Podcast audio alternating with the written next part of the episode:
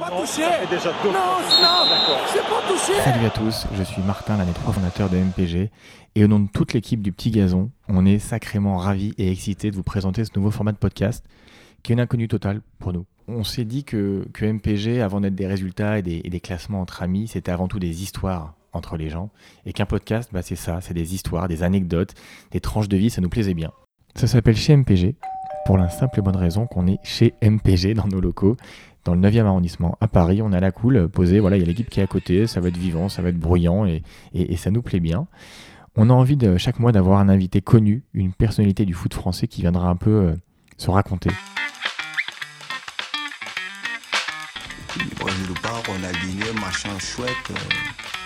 A euh.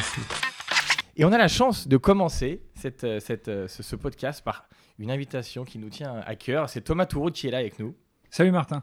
On est vraiment ravis que tu, tu sois là parce que tu es vraiment dans, le- dans l'esprit MPG. Ouais, bah, c'est es- gentil. Tu me mets quand même vachement la pression. C'est-à-dire que je suis le premier invité et tu dis on veut des mecs sympas, des mecs déconnants, des mecs qui sont drôles, des mecs super. Donc j'ai un peu la pression. Ouais, mais c'est vrai, mais en fait, dans tout ce que tu as fait dans ta carrière, alors t'es pas retraité, hein, mais dans tout ce que tu as fait, t'as- non, mais tu as pris des risques, t'as- tu repars à zéro, tu as claqué Ouais. des portes, tu as pris des claques, Enfin, tu vas nous raconter tout ça. Au menu aujourd'hui, trois supporters, tu vas nous un peu nous raconter ta passion de, de supporter, alors je pense du Stade Malherbe. C'est ça. Ensuite, euh, toi, ministre du foot, quelle grande décision tu prendrais On va parler un peu de ton boulot, de, Ok. tes, de tes moments durs et de tes moments forts. Il y a une question qui fâche d'un de tes amis qui va t'être posée. Après, on va t'infliger un truc un peu dur qui est le questionnaire de Proustaldo. Ouais. Et puis, on a un petit sujet var, on va faire le ralenti sur, euh, sur un sujet un peu surprenant du foot et on va te demander ton avis. Parfait. T'es prêt? À fond. Première question, et on va commencer par le commencement. Ton, ton premier souvenir de, de foot? C'est Diego Maradona. J'ai des vagues images de lui. Je suis tout gamin, je suis né en 78, euh, donc Coupe du Monde 86, donc j'ai 8 ans si je me trompe pas. Et ensuite j'aurai plus de contact avec le foot en étant en allant au stade Malherbe. Donc à l'époque c'était le stade Venois, c'était les tribunes en tôle, c'était euh, Xavier Gravelaine, c'était Stéphane Paille, c'était Benoît Coé, euh, c'était Hippolyte Dankbeto, euh, Oh, lâché c'était Willy noms. Gorter, euh, c'était tous mes, c'est tous mes gars ça. D'accord, bah, Euh, c'était la question, c'était quoi tes meilleurs joueurs et tes pires joueurs du, du Stade Malherbe, mais tu les as déjà tous cités. Bah, en fait, ils sont tous là, quoi. C'est, en fait, c'est tous les souvenirs de gamin. C'est, d'ailleurs, je me souviens que les premières fois où je suis allé au stade, j'ai ressenti un, un, un- un frisson entre, entre euh, la peur et l'excitation. C'est-à-dire quand t'es môme et que tu vas au stade, déjà, ça te paraît absolument immense. Venois, c'était pourtant pas un grand stade, mais moi, ça me paraissait être euh, euh, plus grand que Wembley. Et, euh, et le, le frisson d'y aller le soir, d'entendre le- les gens qui gueulent, les gens qui supportent, les bruits du terrain, les applaudissements, enfin tout l'univers du, du foot, quoi. Euh, ça, c'est des souvenirs dont tu te souviens, je pense, euh, à vie. Et ça m'a beaucoup plu, puisque j'y suis retourné. Est-ce qu'il y a un match qui t'a marqué comme euh, un match en Coupe d'Europe, un match, euh, il n'y en a pas eu beaucoup, mais Alors, euh, on va arrêter de chambrer direct sur Malherbe, mais direct. Non, de toute façon, on peut continuer à chambrer sur Malherbe parce que tous les supporters de Malherbe ont quand même vachement d'autodérision, puisque la vie d'un supporter de Malherbe est, est celle d'un ascenseur, puisqu'on passe notre temps à monter, à descendre, à monter, à descendre. Mais avec toujours l'amour de ce club-là, j'ai pas un souvenir particulier d'un match. Euh, j'ai souvenir, j'ai surtout le souvenir particulier d'un but, mais pas marqué par le Stade Malherbe, marqué par un joueur du Paris Saint-Germain qui s'appelle Francis Liasser et qui a mis une espèce de reprise de, de volée, mais énorme, Je- je- quasiment du milieu de terrain, enfin un de truc de l'espace. ouf. ouais, ouais, De l'espace et le gars a été dans le top but téléfoot pendant des années grâce à un but marqué contre nous. Je l'ai tellement vu ce but et qui est un beau but hein, d'ailleurs. Euh, T'as un maillot, euh, un maillot chéri du Stade Malherbe, un maillot que non, j'en ai, plus- plusieurs. Bah, il y en a un que je mets, euh, que je mets tout le temps euh, dans le FC Touroud, euh, qui est, euh, qui est le, le maillot celui de qui allait l'année. vivre ou pas? Euh, non, c'est pas Elévir, c'est, euh, je crois qu'il y a SOS Malus dans le dos. D'accord. je crois. Mais c'était le maillot. Non, mais. Attends, attention, hein, c'est, c'est le maillot de la de l'année où dans l'équipe on avait N'Golo Kanté, Thomas Lemar, Putain, euh, Rémi euh, Vercoutre. magnifique. Non, mais il y avait du, il y avait du Ouais, joueur. ouais. là. Julien Ferret, mon gars. Ouais, ouais, mais ils sont partis trop tôt, ces mecs-là, quoi. Ah, ils sont partis. Ouais. Ils sont partis en tout cas. Bon, moi, j'avais une question sur les chants. Est-ce qu'il y en a une, une chanson que t'aimes bien chanter quand tu vas au stade ou quand t'es chez toi tout seul? Allez, allez Malherbe, allez, allez Malherbe, allez, allez les canets, les canets, les canets, les canets.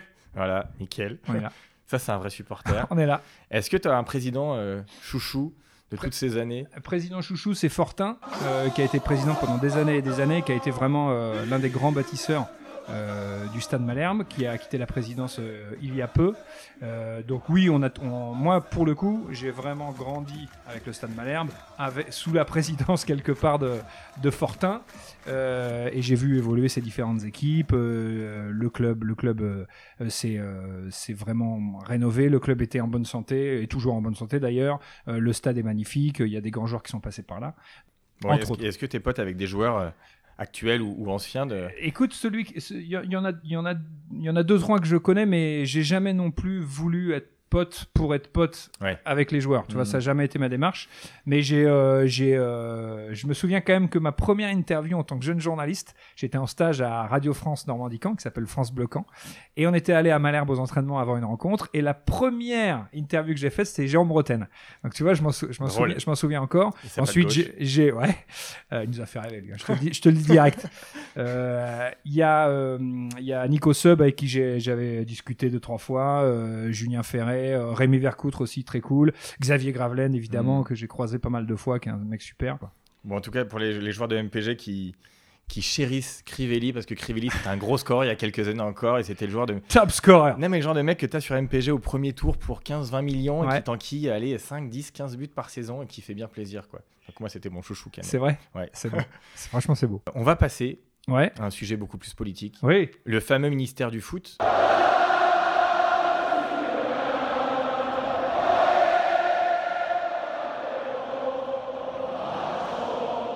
Si tu étais ministre, est-ce que tu prendrais des, des grandes décisions sur, sur les règles du jeu? Oui. Alors la première règle, c'est l'interdiction de défaite du Stade Malherbe, c'est-à-dire que le Malherbe ne pourrait plus perdre un match. Euh, Sur le hors-jeu, tout ça, sur la VAR, tout ça dont tu, Ah non, la VAR, ça dégage. Ah non, tu, non, tu non. dégages aussi? Ah, la VAR, non, mais alors là, pour le coup, la VAR, ça dégage, mais direct. Moi, je suis opposé à la VAR depuis le début. D'accord. Et je. Est-ce que tu l'avais dit avant ou tu l'as dit Ah, je l'avais dit complètement avant. Mais je Donc- l'avais dit donc- avant Donc pourquoi t'es cohérent. Non, mais je vais te dire pourquoi je l'avais dit. Parce que euh, j'aime aussi beaucoup le rugby, j'y ai joué très longtemps. Et le vidéo arbitrage est arrivé dans le rugby avant le foot, bien avant le foot, plusieurs années avant le foot. Et maintenant, il se protège de tout. C'est-à-dire que si tu as eu un en avant de passe, euh, trois actions avant que le mec aille marquer, il remonte jusque-là. Donc c'est interminable. Par exemple, ce qui se passe euh, plus récemment lors du, lors du match du Paris Saint-Germain au Real, avec, euh, avec le penalty euh, qui est sifflé euh, et le, le, carton pour Courtois. Et là, il revient à une faute où tu vois que le mec voit l'action. Non, mais c'est catastrophique. Le foot, c'est très dur. C'est très dur de marquer un but. C'est très très dur de marquer un but. Donc c'est un jeu qui, qui- de frustration et c'est pour ça qu'il est aussi beau d'ailleurs et c'est pour ça qu'on explose quand il y a un but. Et putain aujourd'hui, Ouais, ça nous enlève même ce plaisir-là. ouais. Mais tu rajoutes de l'équité. Ouais. Non, mais l'équité, euh. Il faut arrêter avec l'équité. Enfin, je veux dire, sur, sur, sur, euh, sur 100 buts inscrits, t'en as combien qui sont pas valables, honnêtement? Ok, donc première règle, tu interdit les défaites de camp, tu, tu dégages la VAR, bah, c'est Ah déjà deux bonnes grosses décisions. Ouais. Est-ce qu'il y a des institutions que tu, tu, tu chamboules un peu? Bien sûr qu'il faut des instances qui, des institutions et des instances qui régissent les grandes compétitions nationales, continentales et internationales. C'est évident. Mais on voit, enfin, les, les- les dérives du foot business, c'est, c'est, c'est, enfin, c'est catastrophique. C'est catastrophique. Je veux dire, l'augmentation du nombre de clubs euh, à l'euro, de, d'équipes nationales à l'euro, l'augmentation du nombre d'équipes nationales à la Coupe du Monde, euh, les projets de, troisième Coupe d'Europe, c'est un massacre. Ça n'a plus aucun sens. Voilà, la Coupe du Monde au Qatar, euh, en plein milieu de l'année, en plein hiver, euh, avec des stades, des stades euh, qui sont construits dans des conditions climatisés. absurdes, climatisées. Enfin, je veux dire, c'est c'est c'est c'est l'inverse de tout ce de tout ce que les gens aiment et de et de ce qu'il faut faire pour euh, la planète. Excuse-moi d'aller sur ce terrain-là, mais d'un point de vue environnemental, chez mon c'est petit gazon, il y, a- il y a du, il y a du Oui, terrain- c'est il y a vrai, du- c'est vrai. ok, il y a du gazon, il y a du terrain Il y a du vert, il y a, y du, non, du faux gazon parce que du vrai gazon chez, chez toi, c'est un peu le bordel. Puis dernière question, si, si tu avais des, des sous-ministres, Euh, sous ministère de la buvette, ça la je l'impose euh, immédiatement pour garantir euh, l'ambiance dans les stades. donc l'alcool dans les stades, t'es- ah bah ouais. évidemment, Ouais. c'est la base. Je veux dire, et puis ça peut très très bien se passer. Hein, je veux dire, Parce qu'à part à Bauer, à part à Bauer, il n'y a pas beaucoup de. Ah Bah, c'est très rare. de- c'est de très- bière Mais je crois qu'ils stades, hein. ils y réfléchissent euh, sérieusement là. C'était. euh, c'était J'ai l'impression, j'ai l'impression, mais ils ont peur des débordements. Sous ministère de la buvette, sous ministère des fumigènes, parce Voilà. que les fumigènes on a beau dire, mais c'est quand même la classe.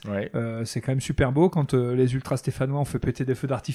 Franchement, il Voilà. n'y a pas plus joli. Où on vous parle, ils sont suspendus. euh, y a- voilà, jusqu'en 2138 Voilà. à huis clos. Mm. Mais c'est c'est quand même vachement beau. Mm. Non, quand tu vois les- Galatasaray a réussi à en faire venir au Parc des Princes pour le dernier match de Ligue des Champions Exact, en poule. C'était, C'est- Non, mais quand tu vois, enfin moi j'ai une fascination pour le foot argentin notamment. Quand tu vois les ambiances des stades, euh, des stades argentins, c'est extraordinaire. quoi. Franchement, c'est extraordinaire. Et Mm. puis c'est tous les matchs comme ça, tous les week-ends comme ça, toute l'année comme ça. Non, non, c'est C'est le vrai sous- foot, quoi. Sous ministère de, de l'ambiance des stades, D'accord. très très Donc, important. picole et fumi, bah, super. Exactement.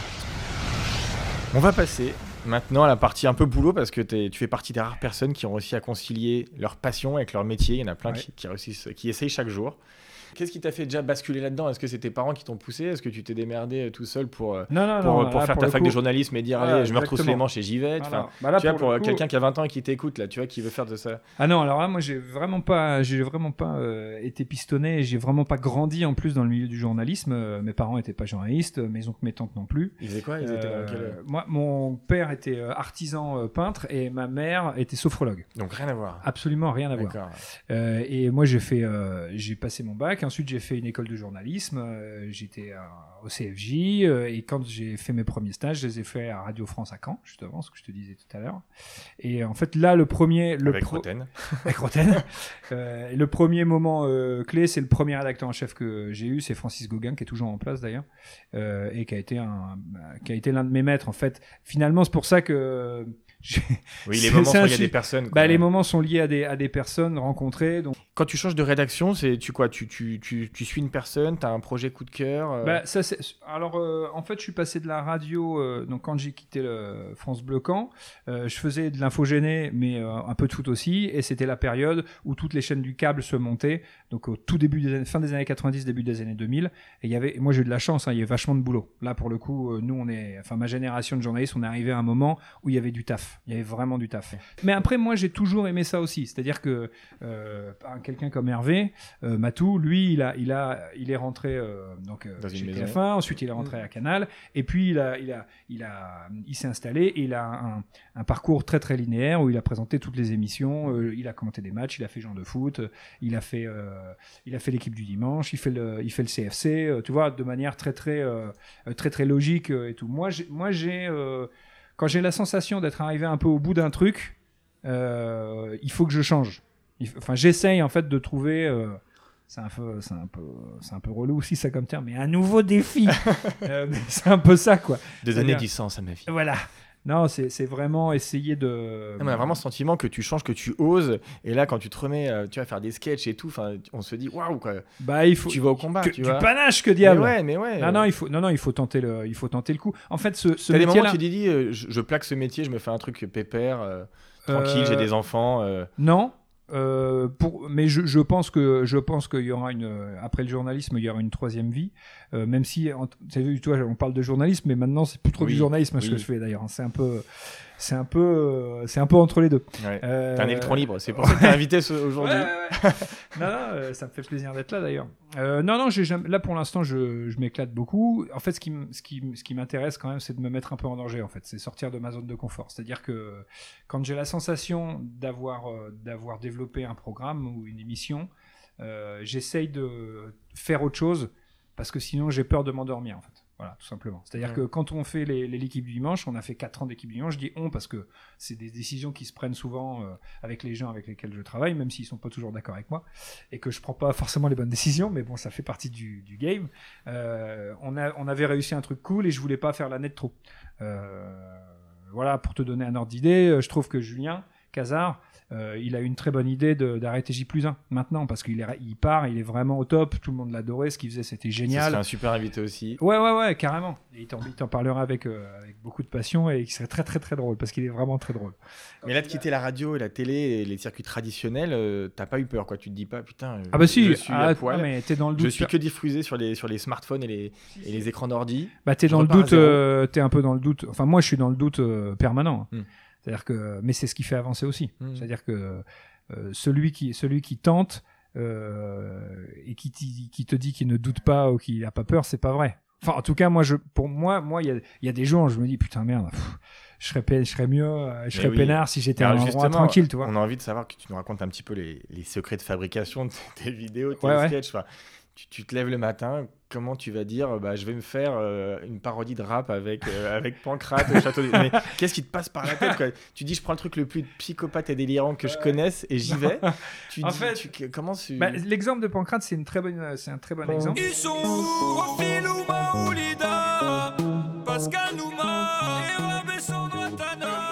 Pancrate, ça n'est d'un truc. On est en, on est en réunion pour préparer le, le FC Toulouse d'une semaine et il y en a un qui passe et qui dit euh, euh, ouais euh, fais-moi la bise fais-moi la bise comme Fabrice Pancrate euh, c'est comme aristocrate la, la- la- la- la chanson de Eus l'enfoiré et moi j'entends ça je dis putain mais c'est c'est drôle Ça rime. ça rime bien mais au départ on a ça hein. ça juste la juste juste la rime et je dis putain c'est bien hein. bah, on va le faire et puis on l'a fait puis voilà Tout simplement. Tout simplement. Donc, enfin, tout simplement. C'est pas. Ah là, non, pour le coup, après, après, faut écrire des trucs, faut écrire des vannes, et puis il fallait trouver un propos aussi parce que on part que d'une seule vanne et d'une Mhm. seule rime. Euh, donc après, faut trouver un propos. Après, on a fait faire la musique euh, par un musicien. Ensuite, on est allé en studio pour enregistrer les voix. Ensuite, on est allé faire le clip. Ensuite, on a passé euh, quasiment une nuit en montage. Euh, Bon, il faut bosser quand même. hein. Pour faire une, une minute trente de conneries, mon gars, faut bosser. Et après, alors comment tu, comment tu évalues si ça a plu ou pas alors parce que Oh, tu le sens Non, mais- très vite. T'as la dictature du like et du, et, Ouais. du, et du share et du machin, euh, mais ça doit te changer un peu de tes, tes habituels euh, Ouais. instruments de mesure. Quoi. La- télé, sûr. la radio, c'est facile. quoi. T'as l'audimat euh, qui tombe le, le soir même ou le lendemain. En digital, t'as que le like. et le- Enfin, tu vois, T'as les commentaires aussi qui sont quand même pas mal. C'est-à-dire que quand tu, ouais. Ouais, que tu regardes un peu. euh, ça- tu peux pas te regarder, il y en a tellement sous Non, les- non, oui, oui, faut... mais tu, tu as des assez vite, tendances. ouais, ouais, ouais. Franchement, tu as des tendances, et puis tu sens que si... tu... honnêtement, à un moment, tu sens si tu as fait un truc un peu cool ou pas. T'as l'inédito, tu te fixes des, des limites sur des sujets ou pas Je pensais à la chatte à Dédé, quand On a volé la chatte à Dédé, mon pote tu tailles gentiment, tu vois, mais Non, que- bah, ça va. C'est tranquille. Franchement, ça va. c'est tranquille. non, tu moi, pourrais je- aller beaucoup plus loin, mais est-ce que, est-ce que tu t'es déjà censuré sur un truc? Oui, moi, je, me... je fais quand même vachement gaffe. J'essaye de pas être méchant. euh, tout simplement parce que c'est pas ma nature. C'est-à-dire que Kazar, il est méchant, mais il est tellement drôle Ouais. que ça marche. Et parce que c'est c'est- c'est- c'est son, c'est son Oui. humour. T'as le droit d'être méchant c'est si son- t'es drôle, mais déjà. Mais il faut le faire. En fait, il faut que tout soit tout soit cohérent. C'est-à-dire que Kazar, tu peux lui passer des trucs parce qu'il va, il peut être très méchant, mais il est très marrant. Et puis parce que ça fait partie de son, Mm. de ce, de- du personnage qu'il est quand il est à l'antenne. Euh, moi, je crois pas être méchant. Euh, j'aime bien, j'aime bien me moquer, j'aime bien m'amuser, j'aime bien rire avec plutôt rire d'eux, si tu vois la nuance. Euh, mais c'est que c'est jamais. sur, euh, Bah, Pancrate quelque part. sur il- le Parc des Princes, non, l'a mais- arrosé à droite à Ouais, gauche. voilà, mais par, par exemple, euh, Pancrate, c'est c'est vachement dans l'autodérision. D'ailleurs, il est très bon, le mec. Et même Rabé, des- tu vois, ils sont arrivés en courant. Quand on les a appelés, ils sont venus faire le clip, ils sont venus chanter. Donc, eux-mêmes, ils se moquent un petit peu d'eux-mêmes. Tu vois, ils, se- ils se déguisent, ils se mettent dans une situation un peu marrante. Mais c'est ça, les- c'est ça l'esprit. Je trouve que Pancrate, c'est l'esprit du, du FC Toulouse, quoi. C'est, on- Tu vois, par exemple, quand euh, Depay et euh, Jeffrey Nadalite se sont pété les croisés, moi, j'ai dit que je voulais pas vanner dessus. Franchement. Parce que les mecs, ils ont leur saison foutue. Je pense qu'ils ont les boules, mais de ouf. Et ce- rire de ça, ça aurait été, je pense, assez, assez violent et Ouais. assez dur pour les mecs eux-mêmes.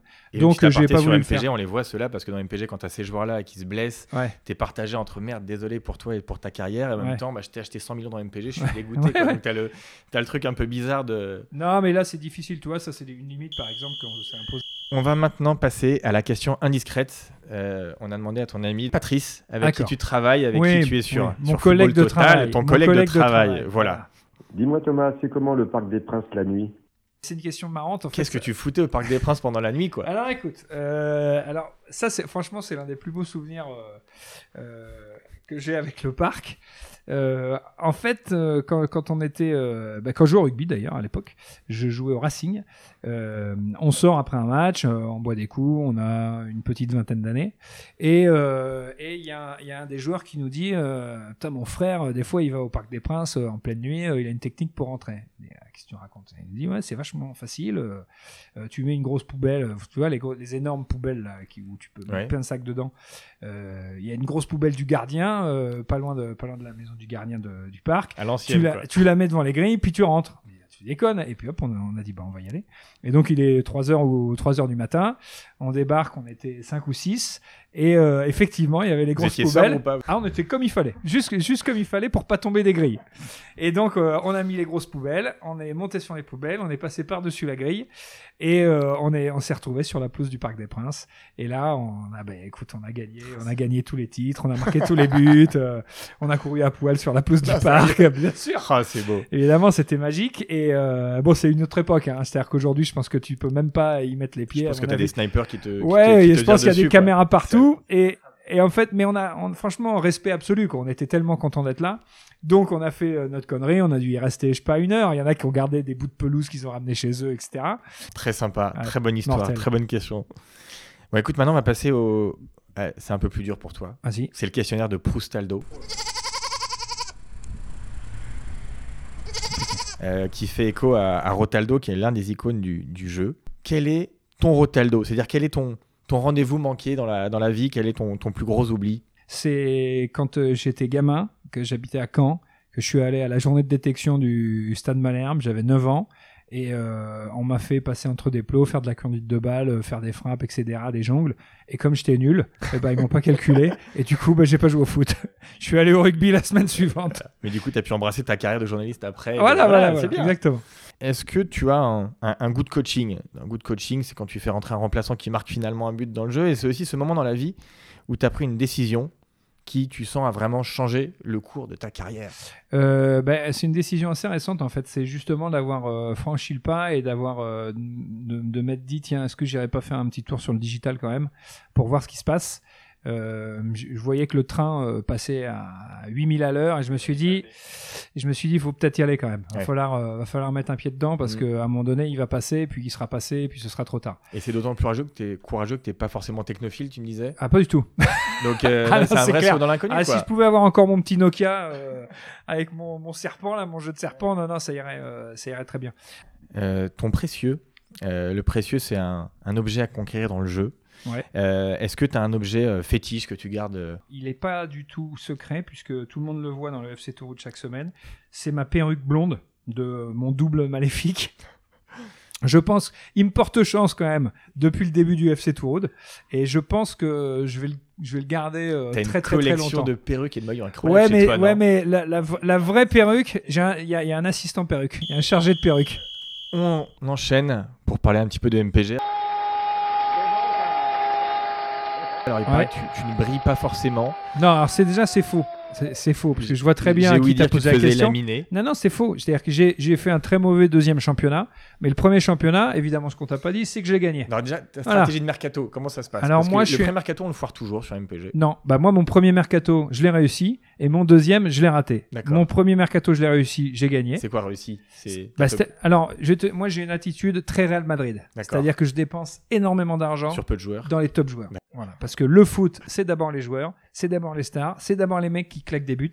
Donc, en fait, je mets tout mon pognon. Tu t'emmerdes pas avec un ballon? Non, D'accord. Non, pas du tout. Je vais prendre, euh, si je peux avoir Mbappé, je le prends direct. Si je peux avoir Neymar, je le prends. Je veux que des joueurs comme ça, que des top joueurs. Franchement, je suis pas bon sur les joueurs euh, MPG. Les, Celui les qui a- joueurs entre 10 et 15 millions qu'il faut avoir, Ouais, qui, ouais. qui- qui sont là. Qui... Celui, qui, celui qui a gagné le championnat, lui, il est très fort. Parce qu'il a pas des équipes bling-bling. Il y a des règles que tu changerais dans le jeu? Des trucs qui t'ont énervé, des non, bonus? non, Non, franchement, ça- franchement, c'est génial.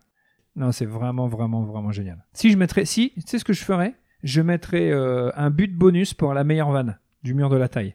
Un but bonus carrément. Ouais, c'est-à-dire celui qui a fait la meilleure vanne, il prend, un- il prend, un- il marque un but bonus. On m'a soufflé que tu étais au fin fond du classement, mais que tu étais top au classement du mur de la taille. Ah bah, tu et vois, que voilà. t'étais, euh, Ah, que tu vois, c'est Voilà. cohérent avec ce que tu fais dans la vie. Mais il paraît que tu es un gros animateur du mur de la taille et ça, ça fait bien Bah non, plaisir. mais c'est ça, tout l'intérêt de MPG, pour moi, la, Mais c'est exactement ça. la très très très très bonne idée de MPG, c'est ça. On va passer euh, au dernier sujet, qui est un sujet, euh, on, on met, on met la VAR, on met le ralenti, même si tu n'aimes pas la VAR. Ouais.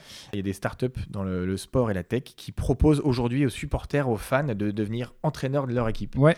Du MPG en réel, quelque part du Football Manager en réel, où en gros, euh, les fans qui s'inscrivent sur une application peuvent décider à tout moment euh, quelle sera la composition du match, qui sera le prochain tireur de penalty, euh, qui doit être remplacé, etc.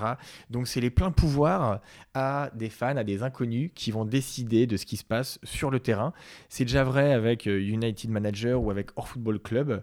Je trouve que l'expérience est très intéressante. Euh, le foot participatif, euh, bah, pour le coup, ça, euh, c'était vraiment intéressant de le tester à l'aune de tout ce que tu viens de dire. Mais je pense que il faut que ça reste une expérience et que ça, ne s'installe pas dans la durée. Voilà. Parce qu'en fait, quand tu crées une équipe, quand tu montes une équipe, quand tu composes ton équipe, quand tu fais jouer tes gars, eh ben, c'est le fruit d'un travail euh, au quotidien. C'est euh, c'est sentir le- l'atmosphère d'un groupe, c'est sentir les relations entre tel ou tel joueur. Euh, Et c'est des choses qui sont absolument pas palpables quand tu es spectateur. Donc euh, oui, c'est ça peut être rigolo de dire bah lui il est bien, lui il est bon, lui il est nul. Donc le match suivant, le mec qui est bon, on va le refaire jouer, le mec qui est nul, on va le changer. Bon, mais mais ça, Mhm. ça ça vaut pas la Ou alors réalité. peut-être limiter certaines décisions possibles et pas toutes les décisions parce qu'il y en a forcément qui échapperont euh, à ce que peut avoir comme information. Voilà, décider des logos, décider euh, de- oui, de, certaines ah bah oui, choses. d'accord. mais en fait, c'est le, c'est- c'est le socios V2.0 quoi. C'est le Oui, socios ça, qui, oui. euh, qui a de l'impact sur la vie du club. Ah Est-ce qu'il va toucher jusqu'au sportif ou pas? Tu vois, c'est Moi ça je pense la pas. question. Mais moi je Et pense je pense que les, les innovations aujourd'hui bah, proposent tous les outils. les C'est innovations en train de se réguler un petit Ouais. peu. La Ligue de Normandie a gueulé pour pas proposer euh, la diffusion qui était importante pour, euh, pour pouvoir justement juger les joueurs, etc. Mais en tout cas, il y a tous les outils aujourd'hui sur le marché qui sont possibles. Oui, bien sûr. Mais- Aux US, c'est encore pire que ça. Il y a Ouais. une ligue qui a été créée uniquement euh, pour, des, pour des fans virtuels qui peuvent décider de ce qui se passe dans cette ligue-là. Ouais, ouais. Voilà. Mais ça m'étonne pas, et je, et je pense que c'est pas terminé. Et, et quelque part, c'est un peu faire injure au boulot euh, de, de l'entraîneur et même au boulot des joueurs. Euh, c'est pas aussi simple que ça en fait. C'est pas en appuyant sur un bouton que tu vas décider de- qu'un mec est bon ou, ou qu'il est pas bon Mm. et tu vas changer une compo d'équipe. Euh, C'est donc vrai que ça s'inscrit dans cette mouvance de je note, je donne un avis sur tout, revanche, je note mon chauffeur de taxi, je note euh, mon livreur, je note euh, et je, je note tout et donc je décide parce que j'ai un téléphone et que Voilà. je suis le maître. Mais ça, en l'occurrence, moi, ça me plaît pas du tout. Voilà, c'est-à-dire que noter, euh, noter un chauffeur Mm. Uber, moi, ça me, c'est pas possible en fait pour moi. C'est-à-dire que on est qui pour dire que le mec conduit bien ou conduit mal c'est clair. Voilà, Enfin, voilà. Si tu, si, si tu veux, si tu veux noter, bah déjà prends, la- prends sa caisse, passe euh, 12 heures de ta journée dans une bagnole, 7 jours sur 7, et puis fais ça 3 mois, et puis ensuite tu noteras. Déjà, tu vois, non mais tu vois, mais- moi c'est un truc déjà, ça me dépasse complètement. Super. Bah écoute, merci beaucoup. Eh ben merci, merci, notre merci. Première. Ah, super cool. Moi, je me suis régalé, j'ai appris plein de choses sur toi. Et juste pour finir bah, cette première émission, qui tu verrais venir euh, sur ce, ce- ce podcast? Pas langue de bois, tu Non, vois. voilà, une tiens, pers- alors Ah, Kazar. Alors, en fait, en fait, je te dirais Kazar parce que parce que déjà tu vas te marrer, euh, tu vas vraiment te marrer avec lui et les, et les auditeurs euh, du podcast vont se fendre la gueule. Euh, je te dirais aussi Didier Roustan pour qui j'ai beaucoup d'affection euh, et que et que j'admire assez parce que ça, c'est un mec pour le coup qui a pris des risques qui a 8 milliards d'histoires, mais vraiment 8 milliards d'histoires sur le foot à raconter. Euh, c'est quand même un mec qui a côtoyé Cruyff, qui a côtoyé Maradona, qui a eu euh, Di Stefano euh, au téléphone. Enfin, il n'y a pas de souci, tu vois. Dire, le mec, il... Et qui est un grand fan de podcast. En plus, euh, et puis qui est un mec génial, qui est à mon sens le dernier punk du journalisme sportif. Ah, ouais, il y a lui et il y a un autre journaliste qui s'appelle Pierre-Michel Bonneau, qui écrit au rugby à l'équipe et qui ont, qui ont une vision que moi j'aime beaucoup de, de leur métier et de l'attitude. euh, Enfin, c'est c'est d'ailleurs une, une façon de vivre, une façon d'être aussi. Ok, les invitations sont lancées. Merci beaucoup de nous Mais avoir merci. écoutés. Longue vie à MPG, putain. Allez, Forza MPG. à bientôt tout le monde. Salut.